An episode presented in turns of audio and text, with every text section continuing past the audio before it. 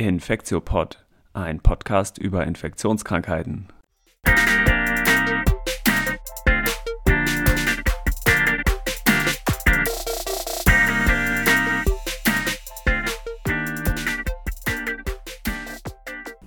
Ja, herzlich willkommen zur dritten Folge vom Infektiopod. Heute soll es über Loa Loa gehen, den Augenwurm. Und ich äh, kann hier ganz herzlich begrüßen Dr. Lucia Walecki, eine Kollegin aus dem UKE. Und vielleicht magst du dich selber kurz einmal vorstellen, Lucia. Ja, hallo. Ähm, danke erstmal für die Einladung. Ich freue mich sehr, dass ich ähm, heute ein bisschen was über Loa Loa erzählen darf. Ich bin Assistenzärztin am UKE und arbeite auch in der klinischen Forschung am Bernhard-Nocht-Institut und beschäftige mich damit eben hauptsächlich mit dieser sehr speziellen Parasitose. Genau, und äh, Loa Loa ist eine in Deutschland sowieso total seltene äh, Erkrankung, aber oder Loiasis, so heißt die Erkrankung, ähm, aber auch weltweit kommt es gar nicht mehr so ganz häufig vor oder sagen wir mal nur in einem bestimmten Bereich. ähm, genau, und um das zunächst mal ein bisschen einzusortieren, weil es jetzt auch der erste ähm, Wurm ist, über den wir sprechen, äh, müssen wir, glaube ich, vorher so mal eine kleine Systematik äh, der Würmer zumindest ganz grob einmal umreißen. Ich hoffe, es wird nicht zu langweilig. Also man kann die ähm, menschlichen parasitären Würmer grob in drei Kategorien einteilen. Das erste sind die Nematoden und da gehört auch die Erkrankung dazu, die wir heute besprechen. Nematoden heißen auf Deutsch Fadenwürmer. Das heißt, es sind Würmer, die von der Morphologie, also von außen erstmal rund aussehen äh, und nicht segmentiert sind. Das ist noch wichtig, um sie gegen eine andere Kategorie noch abzugrenzen. Ähm, und da gehören verschiedenste äh, Würmer dazu. Das ist die erste Kategorie. Die zweite sind die Trematoden, das sind die sogenannten Rau Saugwürmer oder Flukes auf Englisch. Da gehört zum Beispiel der Pärchenegel, also Bilharziose oder Schistosomiasis auch genannt dazu. Die sehen von der Morphologie so aus, dass sie sehr flach sind und immer zwei so Saugnäpfe haben. So kann man sich das ungefähr merken. Und die dritte Gruppe sind die Zestoden oder die Bandwürmer. Da gehört zum Beispiel der Fuchsbandwurm dazu oder der Schweinebandwurm. Und wenn wir jetzt mal in der ersten Kategorie nochmal bleiben, das waren die Nematoden, kann man die nochmal weiter unterteilen. Äh, man kann unterscheiden sogenannte intestinale Nematodeninfektionen, also äh, Nematodeninfektionen, die eher den Magen-Darm-Trakt betreffen, wo die Larven und die Adulten von den Würmern eigentlich im Darm leben. Da ist die Übertragung immer fäkal-oral, also durch kontaminierte Lebensmittel oder Wasser meistens. Und man kann unterscheiden lavale Nematodeninfektionen. Da ist die Übertragung auch fäkal-oral. Man kann sich aber dazu merken, dass der Mensch bei diesen lavalen Nematodeninfektionen immer ein Fehlwirt ist. Also äh, da will der Parasit eigentlich nicht hin, weil er sich da nicht vermehren kann. Mm, und dann kann man als dritte Unterkategorie von den Nematoden noch unterscheiden die Filarien. Und zu denen gehört eben auch die äh, Loiasis, über die wir heute sprechen wollen. Und diese Filarien haben jetzt als Besonderheit im Gegensatz zu den ersten beiden Nematoden-Kategorien, über die wir gerade gesprochen haben, dass sie immer über einen Vektor übertragen werden. Das heißt, alle von den, Lava, von den äh, Filarieninfektionen brauchen immer ein Insekt, was die überträgt. Äh, und so auch die Loiasis. Vielleicht fangen wir aber ähm, um mit der Loiasis jetzt mal anzufangen, äh, einmal damit an, dass wir sagen, wo diese Erkrankung überhaupt vorkommt. Mhm. Also Loa-Loa-Infektionen sind geografisch eigentlich sehr begrenzt, wo man sich die erwerben kann. Und zwar kommt das nur in Teilen Westafrikas und Zentralafrikas vor. Ähm, um ein paar Länder zu nennen, zum Beispiel in der Zentralafrikanischen Republik, Demokratische Republik Kongo, ähm, der Kongo, Kamerun und Gabun und in Westafrika Nigeria. Genau, und in diesen Gebieten ähm, gibt es Regionen, wo sehr, also die Prävalenz sehr hoch ist, also wo ein sehr großer Anteil der Bevölkerung infiziert sind. Ähm, wie bei vielen tropischen Erkrankungen, vor allem Parasitosen, sind vor allem die ärmeren, äh, ärmere und ländliche Bevölkerung auch von Loa Loa dort betroffen. Das heißt, das sieht man dann eher in den ländlichen Gebieten und weniger in den Städten. Und der Grund, warum jetzt ähm, die Loiasis so regional eng begrenzt ist, eigentlich hat ja was mit dem Vektor zu tun, wenn ich es richtig verstanden habe. Das wird ja durch so eine äh, Chyrops, spricht man, oder Chysops? Oder Chrysops. Chrysops, ja. ich denke. Chrysops-Bremse sozusagen übertragen, also ein, großen, ein großes Insekt, eigentlich eine große Bremse, äh, durch die wird es übertragen. Und äh, diese Bremsenarten kommen, glaube ich, prinzipiell weltweit vor, aber nur diese eine Bremse, die eben nur in diesen bestimmten Teilen von ähm, Zentral- und Westafrika vorkommt, scheint wirklich die, äh, den Loa-Loa-Wurm auch übertragen zu können. Ne? Genau, also die, es gibt zwei Spezies, die den humanpathogenen Loa-Loa übertragen. Das sind äh, Chrysops dimitata und äh, Silacea. Und die sind eben in den zentralafrikanischen Regenwäldern beheimatet. Super. Vielleicht machen wir dann als nächstes sogar mit dem Übertragungsweg einmal weiter. Mm, also mhm. wir hatten jetzt gesagt, die Bremse, äh, genau, die ist, ist erstmal groß und man spürt auf jeden Fall, wenn sie einen, ja, eigentlich wenn sie einen schneidet, oder? Weil so richtig äh, mhm. saugen tut sie das Blut ja nicht. Ne? Vielleicht magst du das einmal kurz beschreiben. Genau, ja. Also die, erstens mal, das stimmt, die Bremsen sieht man recht gut. Die sind so ähm, orange, gelblich, braun, ähm, lassen sich auch relativ gut fangen, wenn man das probiert. Und die kommen eigentlich eher so am, in den Wäldern und am Waldrand vor, werden aber auch durch ähm, Feuer angelockt und fliegen untertags, also sind tagaktive Insekten ähm, und setzen sich dann eben auf die Haut und das spürt man recht stark, wenn die einen sozusagen beißen. Also es tut auch weh. Kann man sozusagen ja. vergleichen mit so einer ähm, Bremsenbiss von so einer äh, ja, Pferdebremse oder Kuhbremse, wie wir die hier auch in unseren Breitengraden kennen. Ne? Ja, genau. Genau, und wenn dann die Bremse sozusagen eine Blutmahlzeit nimmt an einer Person und die Bremse infiziert ist mit Loa-Loa, dann überträgt sie sogenannte L3-Larvenstadien ähm, über die Wunde und die wandern dann ins Unterhautgewebe ein und vermehren sich zu adulten Würmern. Das dauert ähm, vermutlich Wochen bis Monate. Die adulten Würmer werden dann relativ groß. Die, sozusagen, da gibt es dann Weibchen und Männchen. Die Weibchen sind ein bisschen größer, die werden bis 7 cm äh, mal 0,5 cm und die Männchen sind normalerweise ein bisschen kleiner, so drei bis vier Zentimeter von der Länge. Wow, das ist ja eigentlich total irre. Das heißt, die sind wirklich Zentimeter groß und bleiben auch ihr Leben lang, wenn ich es verstanden, richtig verstanden habe, die Adulten eigentlich nur im subkutanen Gewebe, also in dem Gewebe direkt unter der obersten Hautschicht. Ne? Ja, davon geht man aus. Ja, ja okay. Mhm. Das heißt, man hat wirklich zentimeterlange äh, Würmer unter der Haut. äh, man kann noch sagen, dass diese Larvenstadien, äh, Lucia hatte gerade schon die L3-Stadium äh, erwähnt, das ist auch ganz charakteristisch für alle Nematoden, also für alle Fadenwürmer eigentlich, dass sie äh, vier Häutungsstadien sozusagen durchmachen. Von, von L1, L2, L3, L4 Larven äh, entwickeln sich dann immer weiter bis hin zu Adulten. Also das ist so ein Charakteristikum, was eigentlich allen Nematoden gemein ist. Ne? Okay, und wie geht es dann weiter, wenn die äh, Adulten äh, sich entwickelt haben, also entweder zum Männchen oder zum Weibchen geworden sind? Mhm. Also in manchen Patienten, man weiß noch nicht ganz genau, wovon das abhängt, produzieren die adulten Würmer dann Mikrofilarien. Das sind so asexuelle Larvenstadien, die dann ins Blut abgegeben werden. Das heißt, die haben dann eben kein Geschlecht, sind asexuell und die kann man dann im peripheren Blut nachweisen bei Loa Loa. Und das weiß man, und das ist bei einigen Patienten und bei anderen gar nicht?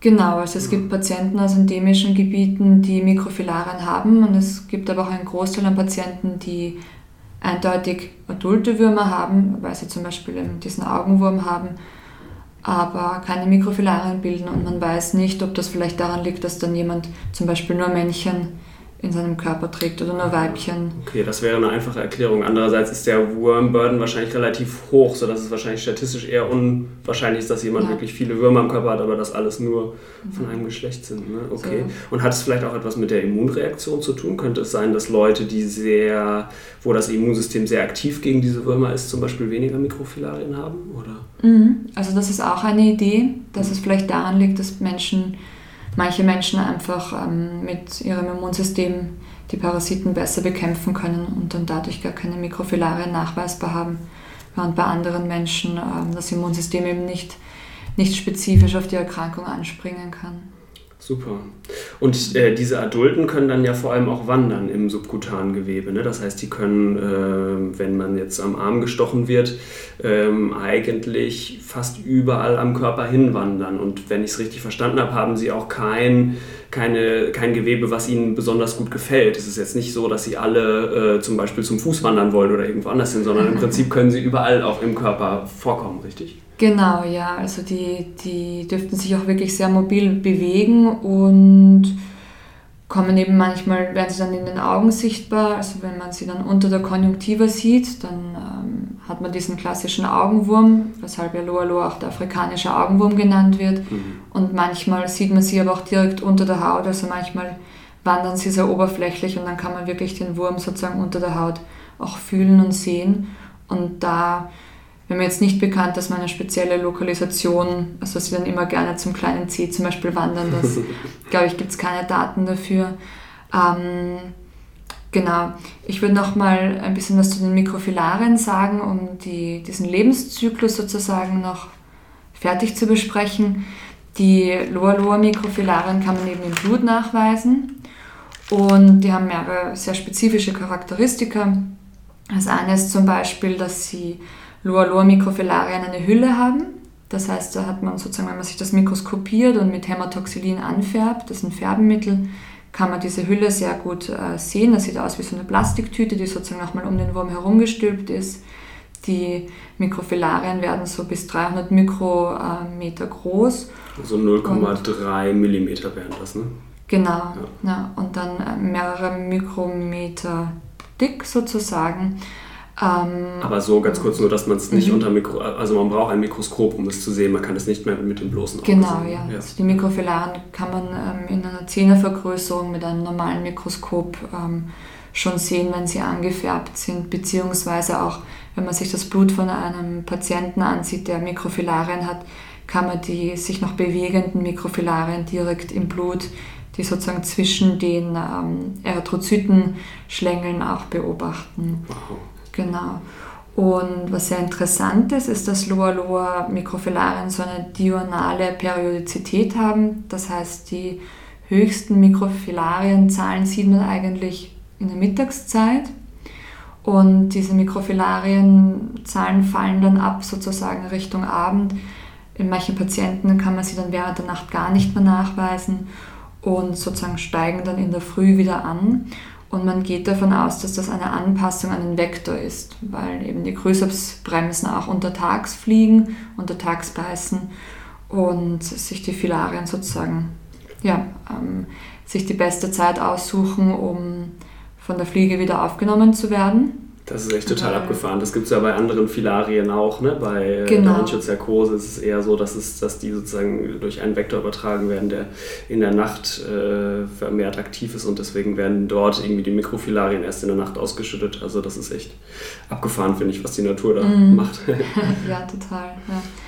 Ähm, genau, und wenn dann eben so eine Bremse wieder eine Blutmahlzeit nimmt und die Mikrofilarien aufnimmt, dann ähm, wandern die Mikrofilarien sozusagen in den Magenzellen, entwickeln sich dort weiter von der äh, Bremse und diese Larvenstadien entwickeln sich wieder, bis sozusagen wieder drei äh, L3-Larvenstadien entstehen, mhm. ich glaube, die wieder an die nächste ich glaube, ein Großteil der Entwicklung findet im, in dem Moskito selber im Flugmuskel mhm. statt, was, glaube ich, so der größte Muskel ist. In der Fliege, ja. In der Fliege, Entschuldigung.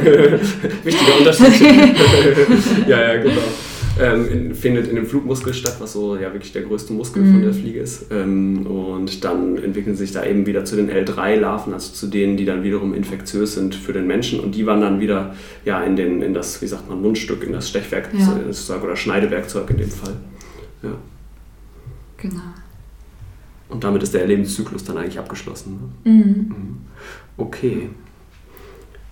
Super. Wer hat denn eigentlich die, die Loriasis entdeckt? Ähm, oder wer, äh, ähm, vielleicht sagen wir kurz was zu der äh, Geschichte davon, weil ich hatte äh, gelesen, dass eine Herr Robertson, das sind ja immer alte Männer, die das sozusagen entdeckt haben, also jetzt aus unserer Sicht sind sie jetzt alt, ähm, der war der Erstbeschreiber, der äh, war, kam wohl irgendwie aus Schottland und hatte so eine Haushälterin, die aus äh, Old Calabar stammte, also wohl einer äh, Stadt in Afrika, ähm, die diesen Augen bei, denen, bei der er diesen Augenwurm bemerkt hatte und das dann zum ersten Mal äh, entfernt hatte und äh, dann auch äh, sozusagen wissenschaftlich beschrieben hatte. Und dann gab es noch einen anderen äh, Forscher, einen Herrn Mackenzie, der dann zum ersten Mal diesen Lebenszyklus beschrieben hat und eben beschrieben hat, wie die Erkrankung über Vektoren, also in dem Fall über Bremsen, übertragen wird und da eben zum ersten Mal den Lebenszyklus ganz genau erklären konnte konnte. Ne? Und dieser Dr. Robertson war eben der Erste, der äh, 1895 äh, die Verbindung hergestellt hat zwischen diesen äh, Schwellungen, auf die wir später noch zu sprechen kommen, diesen sogenannten Calabar-Schwellungen äh, und der Loa-Loa-Wurm-Infektion. Und äh, genau, du, aus Case Reports hast du schon mal erzählt, ist das aber noch viel früher schon eigentlich beschrieben worden. Ne? Ja, genau. Also es gibt die eine Publikation eigentlich aus 1770, wo der Manguin, ein, ein französischer Chirurg, ähm, einem einen Patienten beschreibt, der auch eine Augenwurmpassage hat, der, ich denke, als Sklave sozusagen aus Afrika in die Karibik ähm, transportiert wurde und wo er dann dieses klinische Bild beschrieben hat. Das heißt, wir haben eigentlich seit dem 18. Jahrhundert schon eine Beschreibung der Erkrankung in der westlichen Literatur und in den Jahrhunderten danach wurde das eigentlich sehr klassisch in Case Reports immer wieder beschrieben, also sowohl im 19. als auch im 18. Jahrhundert ähm, und im 20. Jahrhundert gibt es immer wieder Reports von ähm, Ärzten, die Fälle beschreiben von Patienten, die eben eine Zeit lang in endemischen Gebieten waren, dann zurückkommen, diese Augenwurmpassage haben. Und das ist auch inter interessanterweise ähm, nach wie vor eine der größten Quellen an klinischen Beschreibungen der Erkrankung sind Case Reports. Also die meisten Daten haben wir nach wie vor aus Case Reports von Reiserückkehrern, die sich dann in nicht endemischen Gebieten sozusagen beim Arzt vorstellen. Weil, also ich denke einfach, dass dieser Augenwurm ist so ein spannendes, spannendes klinisches Bild, so ein Aufreger, dass das doch immer wieder beschrieben wird und immer wieder ähm, ja, herangezogen wird, wenn man einen spannenden Fall präsentieren will. Im Gegensatz dazu ähm, steht in meiner Erkrankung, die in endemischen Gebieten sehr häufig vorkommt, also in Gebieten von Zentral- und Westafrika. Äh, wie ich vorher schon erwähnt hatte, gibt es Regionen, wo 60 bis 70 Prozent der erwachsenen Bevölkerung wahrscheinlich schon mal, zumindest einmal in ihrem Leben infiziert war mit Loa Loa. Und wir haben eben aus diesen endemischen Regionen sehr wenig ähm, ja, Reports oder sehr wenig Studien, die sich wirklich die Erkrankung in den endemischen Gebieten ansehen. Und das ist interessanterweise etwas, was sich in den letzten 200, 300 Jahren nicht geändert hat. Es gibt ja. allgemein noch sehr wenig Forschung dazu. Ne? Zu dem Thema. Aber vielleicht jetzt haben wir die äh, klinischen äh, Symptome zum Teil schon angesprochen. Vielleicht kommen wir jetzt als nächstes einmal auf die Klinik. Der Name, haben wir schon fast als erstes direkt gesagt, ist eigentlich auch Augenwurm. Beschreib doch vielleicht mal, was mit äh, dieser ein, diesem eindrücklichen Bild der äh, Augenpassage, du hast es gerade schon genannt, äh, was, was damit einhergeht. Was, was, äh, genau, wie kann man sich das vorstellen? Mhm. Also die Augenpassage wird wirklich verursacht durch die adulten Würmer. Das heißt, wie, wie wir vorher besprochen hatten, die ähm, relativ große Würmer, die bis 7 cm lang ähm, und mehrere Millimeter dick, die dann sozusagen vom Bindegewebe unter die Konjunktiva wandern und dann sichtbar werden, weil die Konjunktive ist sozusagen durchscheinend, das ist die, die oberste Haut im Auge. Das ist die Bindehaut, ne? Genau. Würde man auf Deutsch sagen, ja. Mhm. Und die Würmer sozusagen bewegen sich dann wirklich, also schlängeln sich ähm, unter der Konjunktiva entlang das ist recht eindrucksvoll. Ähm, Und das, spürt man das oder? Mhm. Also manche Patienten geben an, dass es wirklich sehr unangenehm ist. Manchmal findet man in der Literatur, dass das jetzt eigentlich nicht sehr stört. Wir hatten ähm, uns da sehr viel unterhalten mit Patienten aus endemischen Gebieten, die doch meinen, dass das weh tut, dass das einfach das Auge reizt. Also ein bisschen so, wie wenn man eine Bindehautentzündung hat bei einer Konjunktivitis. Es wird auch immer wieder angegeben, dass es nicht nur wehtut, sondern zum Beispiel auch so eine gewisse Lichtempfindlichkeit auslöst. Das heißt, dass man dann einfach nicht mehr, ähm, vielleicht auch weil man ein Fremdkörpergefühl im Auge hat, das Auge eher zukneift ähm, und dann natürlich ja, einfach, dass äh, die Bindehaut gerötet ist ähm, und tränt. Also es äh, löst so einen verstärkten Tränenfluss natürlich aus. Also eigentlich, wenn man sich den Wurm mal wegdenkt, sind es eigentlich ganz typische Symptome für eine Konjunktivitis, für so eine Bindehautentzündung, die bakteriell oder durch Viren ausgelöst sein kann. Ne? Genau, ja. Hm. Ähm, aber man hat natürlich sozusagen keine, keinen, keine Eiterbildung, ja. so wie jetzt bei einer eitrigen Konjunktivitis. Genau, und dieser Augenwurm ähm, wandert dann einfach da durch und das kann, wenn man sozusagen nichts dagegen macht, durchaus auch ein paar Tage dauern, beziehungsweise sagen immer wieder Patienten, dass der Wurm sozusagen einmal rauskommt, sich blicken lässt, ähm, dann wieder ein paar Wochen weg ist und dann wiederkommt. Und zum Beispiel in einer der ganz frühen Beschreibungen ähm, beschreibt eben der Arzt, dass der Patientin, die den Augenwurm hatte, empfohlen wurde, einfach ein bisschen Druck aus, auszuüben, sozusagen, um dem Wurm den Weg zu versperren. und dass das auch funktioniert hat. Also der Wurm hat dann angeblich auch umgekehrt sozusagen und ist wieder zurück. Hat das Stoppschild ähm, gesehen, ja, der Wurm. Genau, Super. weil natürlich der einfach, wenn er sich mechanisch nicht fortbewegen kann, dann auch nicht weiterkommt. Okay. Und aber diese Augenpassage dauert, kann man sagen, dass die zum Teil wirklich tagelang dauert oder dauert das eher so eine halbe Stunde oder so und dann ist der Wurm auch aus dem Auge wieder weg? Mhm. Also es ist wirklich ganz unterschiedlich. Ich denke, das ist ähm, ganz, ganz zufällig sozusagen, ob der Wurm jetzt meint, okay, er wandert durch oder er ähm, dreht gleich wieder um und ist weg. Ähm, es, ist, es ist aber so, dass die Würmer doch häufig schnell wieder verschwinden. Das heißt, oft hört man, okay, ich hatte, also dass ein Patient sich vorstellen wollte, wegen einem Augenwurm in den endemischen Gebieten sich den rausholen lassen wollte und dann, sobald sozusagen der Arzt da war, der Wurm dann schon wieder weg war. Mhm. Ähm, es gibt auch Reports, wo sozusagen empfohlen wird, dass sich die Patienten ähm, mit Kopf nach unten hinsetzen, dass der Wurm sozusagen eher ähm, ja, äußerlich zu sehen bleibt. Ob das wirklich ähm, einen Effekt hat, weiß ich nicht. Dass er faul ist und der Schwerkraft folgt. Genau, sozusagen. dass er sagt, okay, mhm. jetzt fühle ich mich wohl. Ähm, Andererseits, wenn er schon bis zum Auge hochgekrabbelt ist, ne, ist auch die Frage. Ich habe mich am Anfang immer gefragt, wie das denn überhaupt sein kann, dass der ins Auge kommt, aber anscheinend hat äh, das subkutane Gewebe des Auges, also unter der Konjunktiva gelegen, ähm, direkt äh, auch eine Verbindung, also in Kontinuität sozusagen direkt zu dem Haut, äh, Unterhautgewebe. Äh, ne? Also es mhm. muss sozusagen da einen Übergang geben. Ja. ja. Das ist der Weg frei. Und ich denke, also ich denke jetzt nicht, dass der adulte Wurm unbedingt gerne im Auge sich sozusagen aufhält, sondern ich denke, dass wir ihn einfach da am besten sehen ja. und dass deswegen dann so eine auffällige Erscheinung ist. Absolut, ja. Okay, das heißt, das war jetzt die doch eindrückliche und wahrscheinlich für die Betroffenen dann sehr verstörende äh, Symptom der Augenpassage.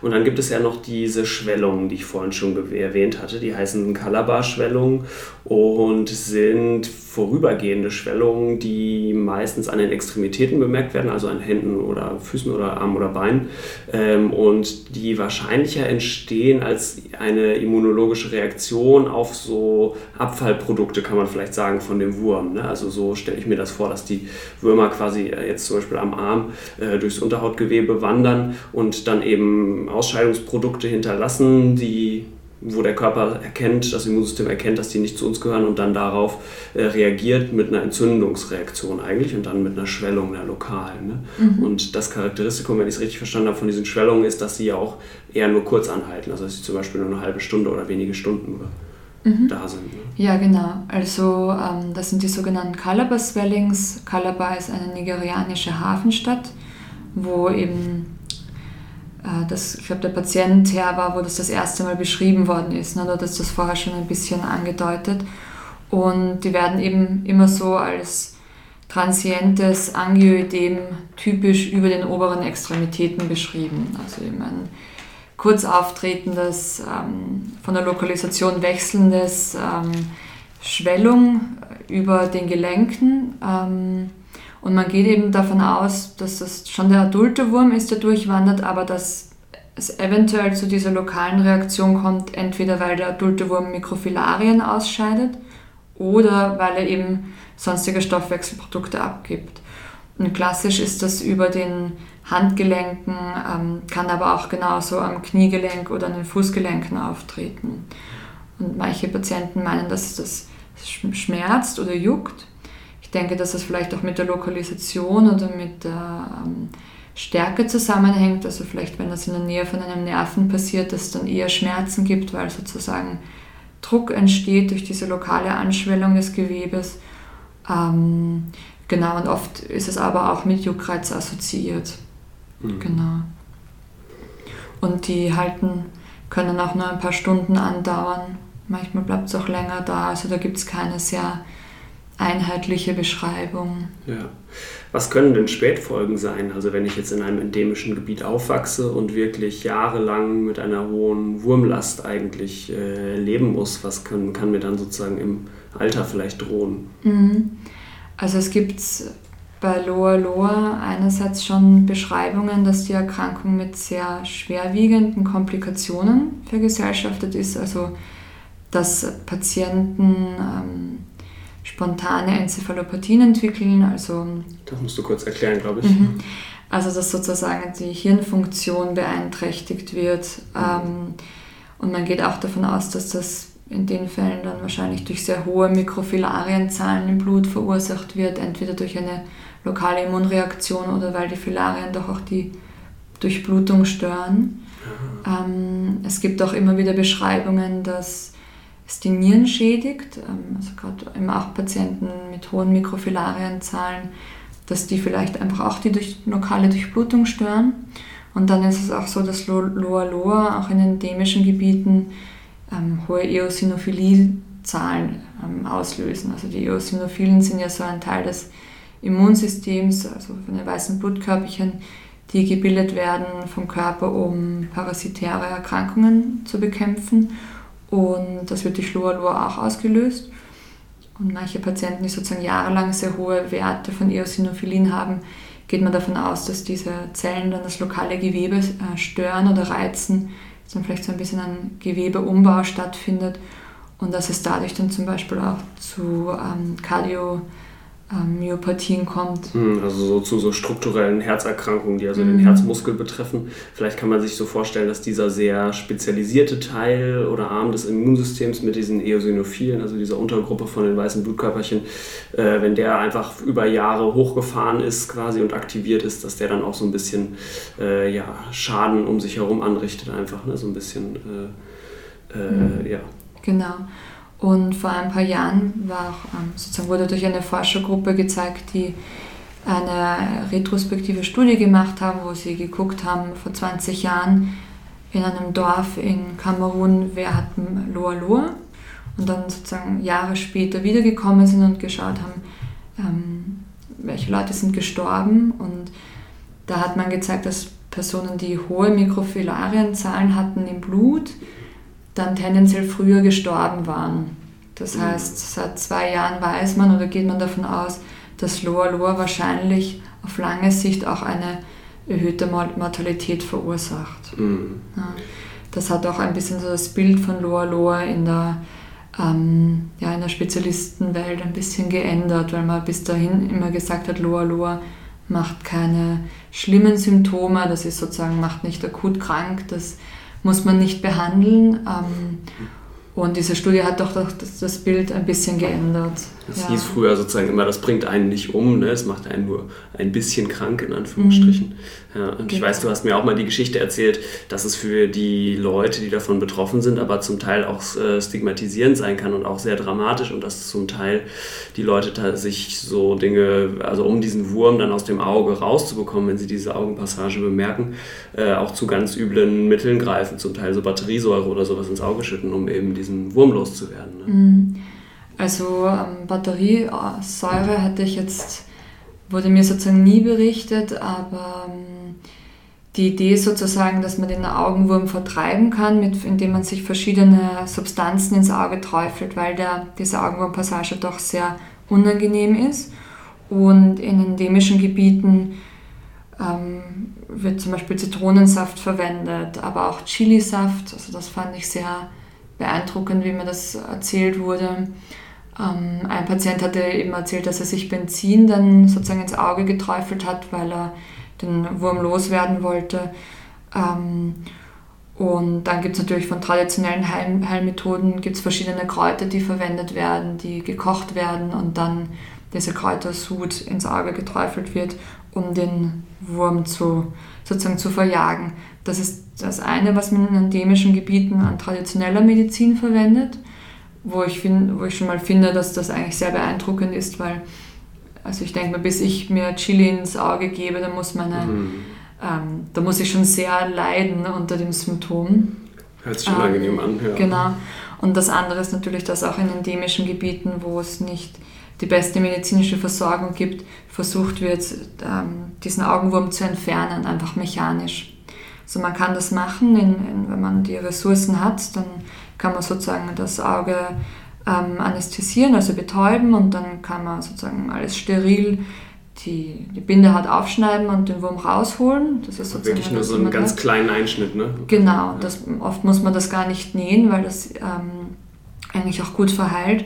Aber gerade in den hochendemischen Gebieten gibt es die Möglichkeit halt oft nicht und da gibt es dann doch immer wieder die Versuche, dass man das zum Beispiel mit Holzspänen rausholt oder mhm. mit alten Nadeln was auch manchmal dazu führt, dass der Wurm nicht im Ganzen entfernt wird. Das heißt, dass dann so die Reste unter der Bindehaut bestehen bleiben und die Menschen dann halt jahrelang äh, diesen Fremdkörper im Auge haben. Und das ruft dann durch die folgende Immunreaktion auf diese Wurmreste oder auf diese toten Wurmbestandteile bestimmt auch noch eine ordentliche Entzündung im Auge hervor mit dann sozusagen noch sekundären Schäden wahrscheinlich. Ja, beziehungsweise wenn man natürlich nicht den, äh, die saubere chirurgische äh, mhm.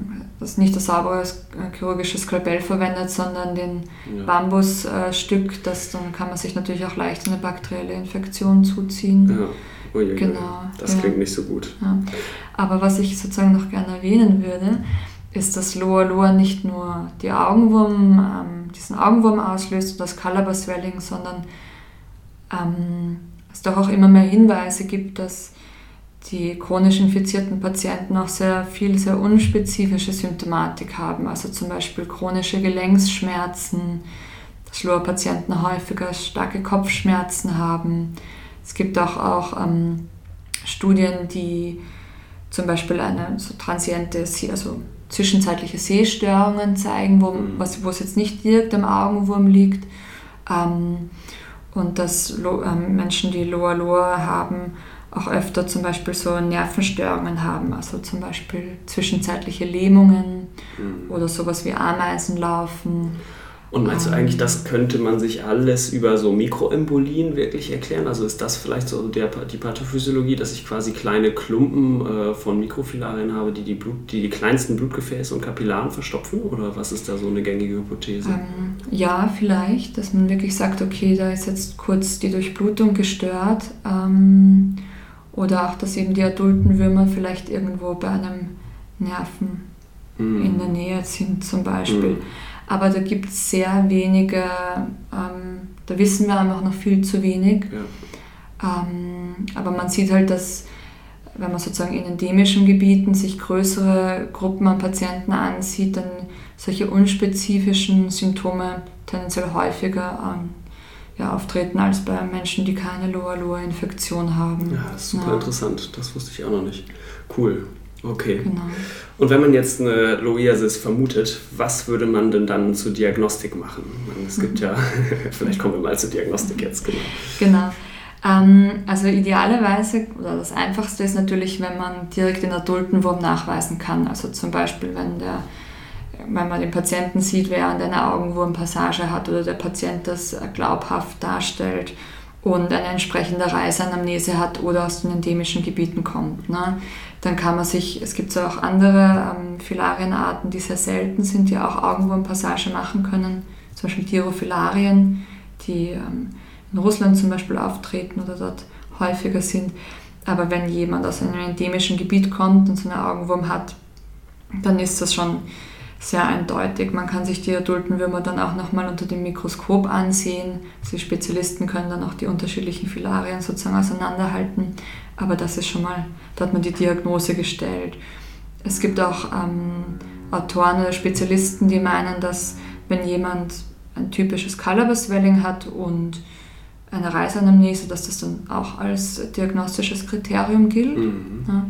Und die andere Möglichkeit ist natürlich zu versuchen, die Mikrofilarien nachzuweisen. Mm, das ist total wichtig, dass man immer danach guckt. Ne? Äh, genau. Äh, dieses Calabar-Swelling und so geht ja auch meistens noch mit einem anderen Labor-Finding einher, nämlich mit einer ausgeprägten Eosinophilie, mhm. die hatten wir vorhin schon erwähnt. Ne?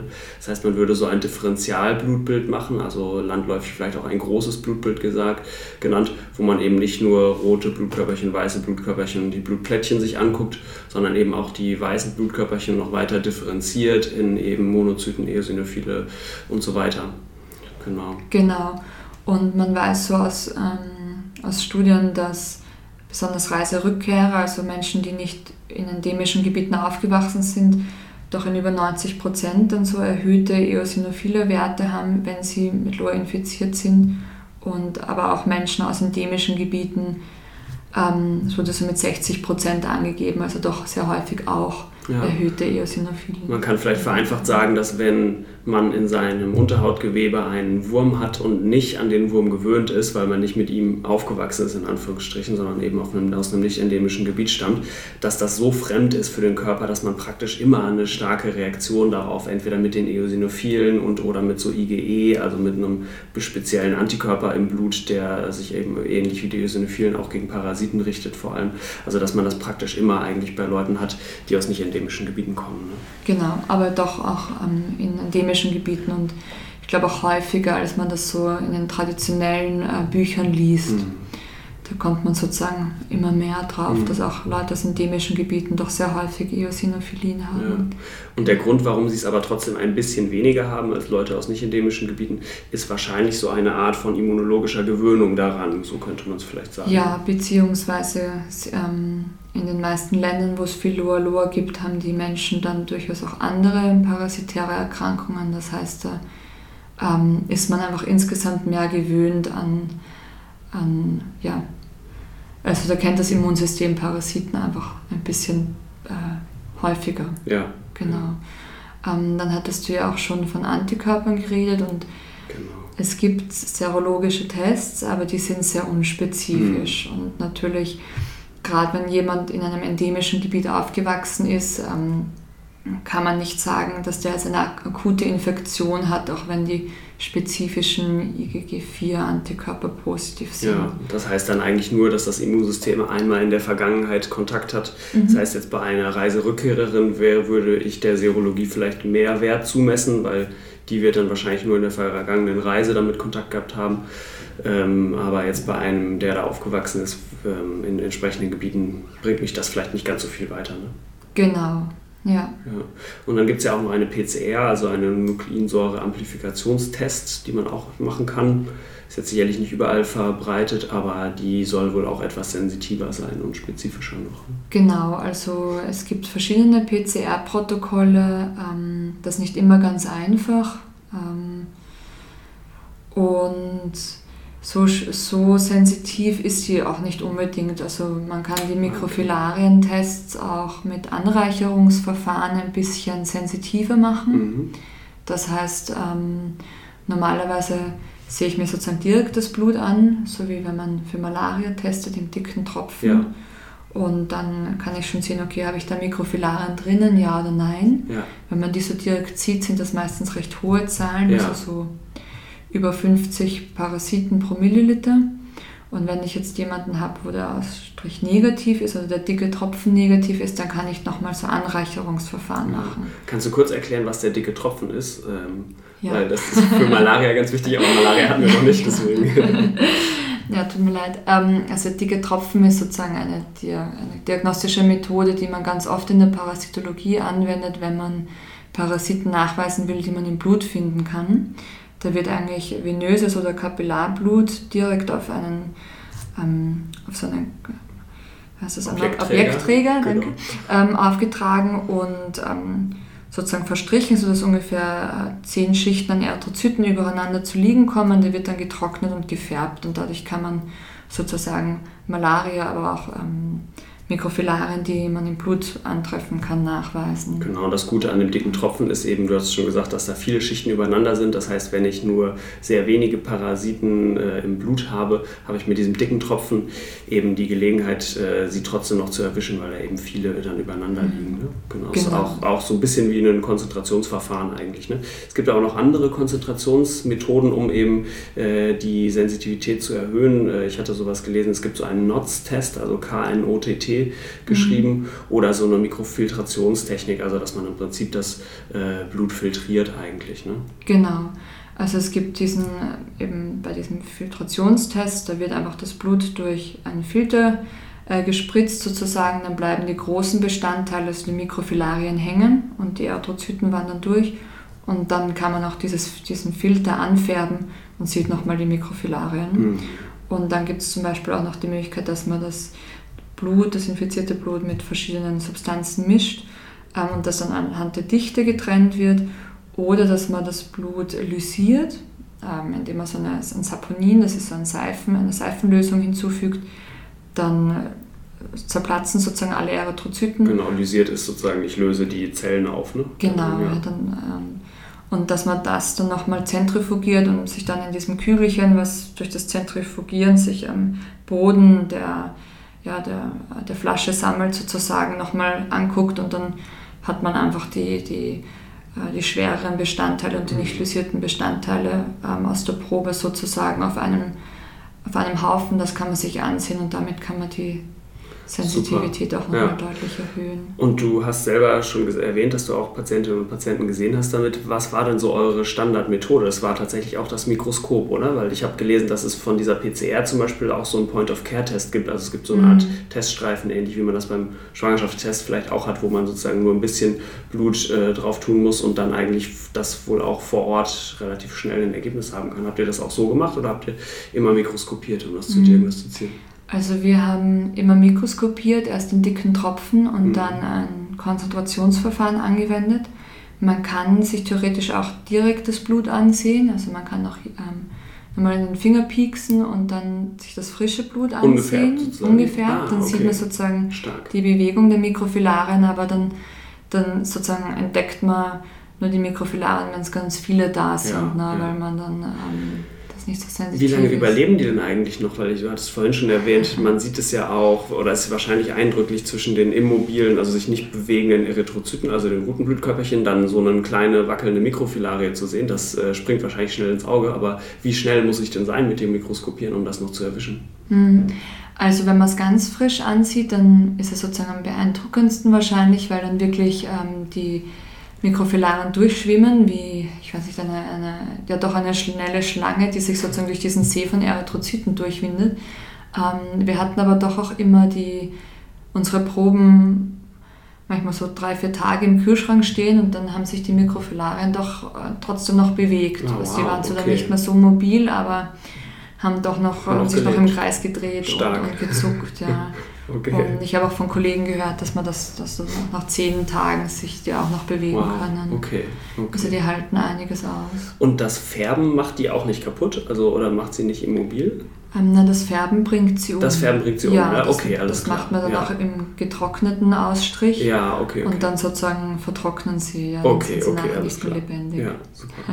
genau. Okay, gut. Das heißt, jetzt haben wir ähm, eine Patientin, einen Patient und haben da äh, Mikrofilarien von der Loa-Loa-Wurm äh, direkt nachgewiesen oder wir haben sogar den Adulten in der Augenpassage beobachtet und wollen die Patientin jetzt behandeln. Was, äh, was machen wir denn da? Es gibt ja ganz verschiedene Medikamente, die da nämlich zur Anwendung Anwendung kommen. Und äh, viele Wurmerkrankungen ist es relativ leicht, da gibt es ein oder maximal zwei Medikamente und die geben wir und dann ist der Wurm weg. Bei vielen von diesen intestinalen Parasiten ist das so.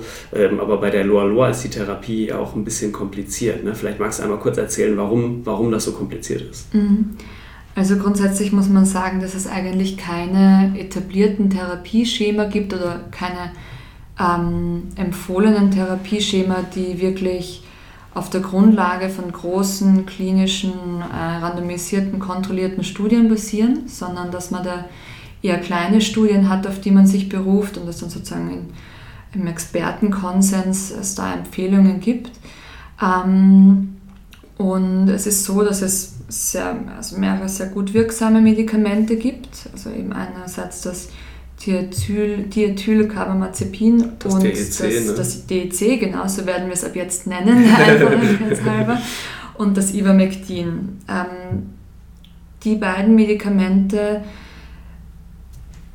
töten sehr schnell die Mikrofilarien ab. Mhm. Ähm, und das kann auch problematisch sein, Mhm. weil bei einem Patienten, der sehr hohe Mikrofilarienzahlen im Blut hat und man diese Medikamenten gibt, Medikamente gibt, ähm, dann sterben sozusagen alle Mikrofilarien auf einen Schlag und dann löst das eine sehr starke Immunreaktion aus. Mhm.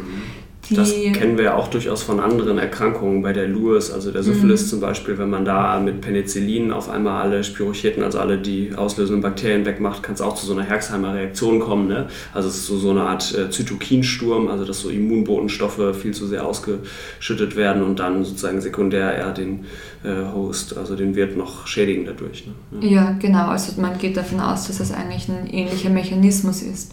Und der Punkt, warum man das weiß, ist, dass besonders das Ivermectin ähm, im Rahmen von sogenannten Mass Drug Administration Programmen eingesetzt wurde. Also das sind Programme, wo man versucht, ähm, sozusagen wirklich Krankheiten äh, auszulöschen. Und Ivermectin wird zur Therapie oder zur, im, Rahmen von diesen Programmen zur Anchozerkiasis-Eradikation eingesetzt. Und es gibt Gebiete, wo sozusagen Menschen Loa Loa und Onychozirkose haben. Und da war es leider so, dass im Rahmen von diesen Programmen Menschen dann, weil sie doch auch Loa Loa hatten, ähm, sehr starke Reaktionen entwickelt hatten. Also die hatten dann sozusagen sehr hohe Mikrofilarienzahlen und da ist es leider auch zu Todesfällen gekommen. Ja, und deswegen darf ich das Mittel, was gegen die Loa-Loa am besten wirkt, das DEC, das Diethylcarbamazin, eben bei der Onchozerkose, also bei dieser sogenannten Flussblindheit, eben nicht geben eigentlich. Das ist da kontraindiziert. Ne? Und deswegen muss ich auch Patientinnen und Patienten, bei denen ich Loa-Loa vermute, vorher einmal auf die Onchozerkose untersuchen. Mhm. Ja, Ja, das ist wichtig. Ne? genau. Und wenn man jetzt sozusagen einen Patienten hat und man hat bei dem eine Loa-Loa diagnostiziert und man möchte den jetzt als individuelle Person therapieren, dann guckt man eben zuerst, ähm, wie viele Mikrofilarien der hat. Und wenn der Mikrofilarienwerte von unter 8000 pro Milliliter hat, das ist so ein Cut-off, der ja ähm, vielleicht auch ein bisschen aufgrund von Expertenmeinung gewählt wurde. Also je nachdem, wo man nachsieht, gibt es auch ähm, Quellen, die sagen unter 2500 ähm, Mikrofilarien pro Milliliter. Dann kann ich äh, das Diethylcarbamazin geben, also das DEC. Und zwar ist dann empfohlen, wenn jemand sozusagen gar keine Mikrofilarien hat, kann ich gleich mit der vollen Dosierung anfangen. Und wenn jemand aber ähm, also ich, zwischen 1 und, und 709, also 7099 äh, Mikrofilarien hat, dann beginne ich eine langsame Dosissteigerung ne, und, und dosiere sozusagen über vier Tage auf, bis ich dann ähm, für 21 Tage die volle Dosis gebe. Und ich glaube, das ist, soweit ich es im Kopf habe, 9 Milligramm pro Kilogramm Körpergewicht auf Okay. drei Dosen aufgeteilt für Super. 21 Tage. Ja, super. Genau. Ja, und das, wovor ich Angst habe, ähm, ist eben diese überschießende Immunreaktion, die dann mit einer Hypotonie, also einem Blutdruckabfall und eben schlimmstenfalls sozusagen mit dem Tod dann auch einhergehen kann, ne, bei wirklich sehr, einer sehr ausgeprägten Reaktion. Ne? Mhm.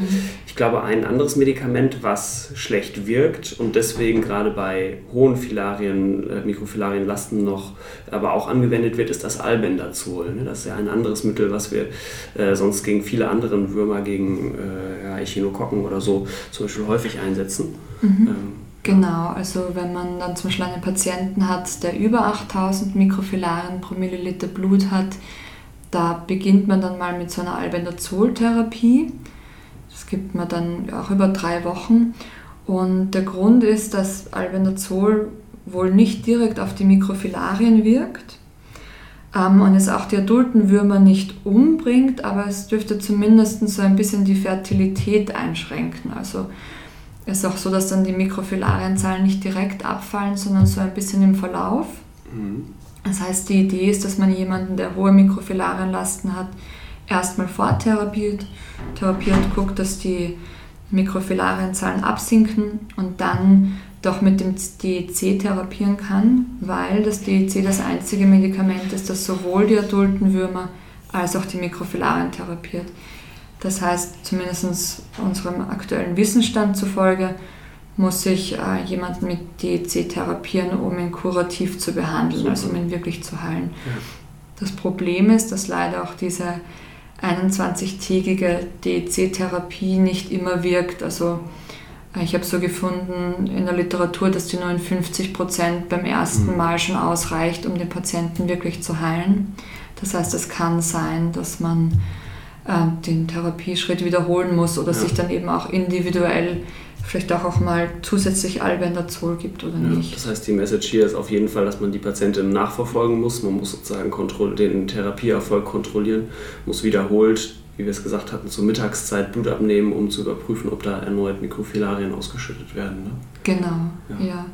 Und ähm, was auch noch interessant ist oder ähm, wichtig zu sagen ist, dass bei den Patienten, die im Rahmen von diesen Ivermectin ähm, Mass Drug Administration Programmen erkrankt sind, dass die zunächst eigentlich sehr unspezifisch ihre Symptomatik entwickelt haben. Also es war jetzt nicht so, dass die das Ivermectin bekommen haben und dann sofort sozusagen akut krank geworden sind, sondern die haben dann so im Verlauf des Tages erstmal Fieber bekommen und Kopfschmerzen und haben dann ähm, ja, eine Wesensveränderung zum Teil gehabt und im Verlauf ein Koma entwickelt und sind dann im Rahmen des Komas eigentlich verstorben. Mhm. Ja. Okay. Genau. Und das war, weil sie zu viel Mikrofilarien eigentlich Genau, hatten. das waren ja. diese, diese Fälle, wo das passiert ist. Mhm. Und deswegen probiert man mittlerweile in Regionen, wo es Onychozarkose gibt und Loa Loa, ähm, eigentlich die Patienten, die Loa Loa haben, also mit hohen Mikrofilarienzahlen sozusagen rauszufiltern. Mhm damit das sozusagen nicht nochmal passiert, weil natürlich deswegen auch diese Angiozarkose-Programme in manchen Gebieten einen sehr schlechten Ruf hatte. Klar. Weil, Wenn die, die Foreign Doctors vorbeikommen genau. und allen Tabletten geben und dann stirbt, stirbt ja. jeder Zehnte, ist natürlich. Ja, so häufig war so das nicht. nicht. Also okay. das sind zum Glück sehr wenige Fälle gewesen, aber ist ganz klar, deswegen muss man in diesen koendemischen Gebieten, also in den Gebieten, wo beides vorkommt, sehr vorsichtig sein. Und da ist jetzt aktuell die eine sehr vielversprechende Entwicklung ein das sogenannte Lower Scope. Das ist ein Mini-Mikroskop, das an ein Smartphone dran äh, montiert wird. Toll. Und dann, äh, wenn man sagt, okay, man möchte jetzt, äh, wo die Menschen gegen Onychozarkose im Rahmen von diesen großen Programmen therapieren, wo es auch Lower gibt, dass man dann sozusagen die äh, Bevölkerung einmal in den Finger piekst, also jeden und dann zählt dieses Mikroskop automatisch die Mikrofilarien im Blut und wenn das sozusagen einen großen Wert überschreitet, also über 20.000 Mikrofilarien im Blut sichtbar werden, also dieses detektiert, dann bekommt der sozusagen nicht das Ivermectin und somit möchte man diese schweren Nebenwirkungen verhindern. Und das wurde auch schon im Kamerun ausprobiert. Wow. Sehr erfolgreich. Super. Ja. Genau. Super. Ja, dann sind wir, glaube ich, fast schon am Ende. Vielleicht können wir einmal noch als letzten Punkt über Prävention reden. Die Prävention für mich individuell sieht sicherlich so aus, dass ich mich vor den Bremsenbissen schütze oder Bremsenschnitten. Äh, das heißt vor allem mich, wenn ich in entsprechenden Gebieten unterwegs bin, möglichst lange Kleidung trage, so gut es eben geht bei der Hitze äh, und mich mit DET-haltigen äh, Mückensprays einsprühe. Ähm, meinst du denn, man kann auch Präventionsprogramme ähm, entwickeln, die auf die gesamte Bevölkerung, die dort vor Ort auch wirklich lebt, zielen? Und könnte man sich auch sowas wie eine Eradikation der Erkrankung eigentlich vorstellen? Mhm. Also einerseits für das Individuum, ähm, wenn du jetzt sagst, du möchtest drei Monate ähm, nach Gabun gehen und dort ähm, dich ganz viel an der freien Luft äh, äh, aufhalten, gibt es die Möglichkeit, dass man eine Prophylaxe einnimmt. Ähm, ich glaube eben da dann wirklich mit Ivermectin, soweit ich mich erinnern kann. Das empfiehlt man aber eigentlich heute nicht mehr. Mhm. Ja. Aber das gibt sozusagen, das kann man in der Literatur finden, dass das früher manchmal auch gemacht wurde, so im mhm. Rahmen von Expeditionen. Ist aber heute macht man es eigentlich nicht, weil man sagt, das Risiko ist jetzt nicht so groß. Mhm. Ne? Die Erkrankung, man kann sie dann doch therapieren. Ja. Genau. Ähm, ich denke, bevor wir über Mass Drug Administration Programme für zur Loa-Loa-Kontrolle ähm, nachdenken oder bevor es beziehungsweise wir so weit sind, müssen wir erst einmal daran arbeiten, dass, die, dass diese Parasitose wirklich als Krankheit anerkannt wird, mhm. weil das ja im Moment nicht der Fall ist. Also Loa Loa ist nicht gelistet als Neglected Tropical Disease, ähm, also nicht als vernachlässigte Tropenkrankheit von der Weltgesundheitsorganisation und das führt natürlich dazu, dass es kaum Geld für Forschung gibt und eben auch keine, kein Geld für, um die Therapiemöglichkeiten zu verbessern und kein kein Geld für eben Eradikationsprogramme. Ja, das heißt, die Krankheit ist eigentlich so selten, dass sie noch nicht mal auf der Liste der selten oder so vernachlässigt ist und nicht mal auf der Liste der vernachlässigten Erkrankungen ist. Genau, also ich finde, du hast das jetzt sehr gut äh, gesagt. Die Krankheit ist nämlich nicht selten. Die ja. betrifft schätzungsweise über 10 Millionen Menschen, wow. aber halt in Zentral- und Westafrika, also tendenziell in sehr armen, ja. sehr abseits gelegenen ähm, Regionen der Welt. Das heißt, netto gesehen betrifft die Krankheit sehr viele Menschen, ähm, aber noch sozusagen haben wir nicht genügend Aufmerksamkeit ja, ja. von den großen Playern, die das entscheiden können, ob man nicht doch ja, versucht, die, Erkrank die Erkrankung einzudämmen. Ja. Und wenn wir jetzt nochmal auf die Eradikation eine mögliche der Erkrankung zurückkommen, ähm, ist ja immer wichtig, äh, ob es einen Zwischenwirt gibt oder nicht. Mhm. Und der Mensch ist ja der, eigen, äh, der einzige Wirt eigentlich von der Erkrankung. Das mhm. heißt, eigentlich wäre es schon theoretisch möglich, die Erkrankung auszurotten. Es gibt andere Parasitenerkrankungen, die noch, wo noch irgendwelche Büffel oder andere ähm, Zwischenwirte existieren. Und dann kann man eigentlich sagen, von vornherein ist es relativ ausgeschlossen, dass man die Erkrankung jeweils ausrotten, äh, komplett ausrotten kann, diese parasitäre Erkrankung. Aber Loa ist eben so ein Wurm, der eigentlich nur im Menschen vorkommt. Und deswegen wäre es äh, theoretisch schon möglich, eigentlich das auszurotten. Ne? Genau, ja, also theoretisch wäre das möglich. Ähm, und da gab es auch immer wieder sozusagen die Idee, dass man, was passiert, wenn man in einem Gebiet sozusagen alle Menschen so therapiert, dass sie keine Mikrofilarien mehr im Blut haben, mhm. weil das sozusagen die Mikrofilarien notwendig sind, um den Übertragungszyklus ähm, aufrechtzuerhalten. Das heißt, theoretisch, wenn ich sage, ich behandle in einem Gebiet alle Menschen mit Mikrofilarien, dass sie dann keine Mikrofilarien mehr haben, dass man dann mit der Zeit ähm, ja, einfach den, den Übertragungszyklus unterbrechen kann. Und die Erkrankung dann verschwindet in der Region. Ne? Ja. Genau, ja. ja. Es gibt ähm, aber auch Hinweise, dass doch auch manchmal Tiere ähm, infiziert sind mit Loa Loa, ah, okay. beziehungsweise dass es auch Tier-Loa-Loa gibt. Okay, ja. das würde dann sozusagen die Transmission noch unterhalten natürlich. Ne? Genau. Aber, aber wir, auch da ist wahrscheinlich die Forschung noch sehr am Anfang. Ne? Genau. Okay. Ja. ja. super. Ich glaube, dann haben wir die Loa Loa oder die Luiasis und den Loa Loa Wurm sehr umfangreich äh, erörtert. ja. Super. Fällt dir noch was ein, oder? Ähm, nee, ich glaube, wir haben uns wirklich ausgiebig unterhalten und ich danke dir sehr für die Einladung. Ja, ist wirklich ähm, super. Ich habe auch selber sehr viel gelernt. Ähm, wenn die Hörerinnen oder Hörer noch Anmerkungen haben, haben wir auch so eine E-Mail-Adresse info.infektiopod.de. Da kann man gerne hinschreiben, äh, wenn man Fragen oder Anmerkungen hat. Und genau, den Podcast findet ihr ja auch auf Spotify. Einfach Infektiopod eingeben oder auf der Website infectsupport.de oder jetzt ganz neu auch bei iTunes kann man auch einfach Infectsupport eingeben und dann findet man den.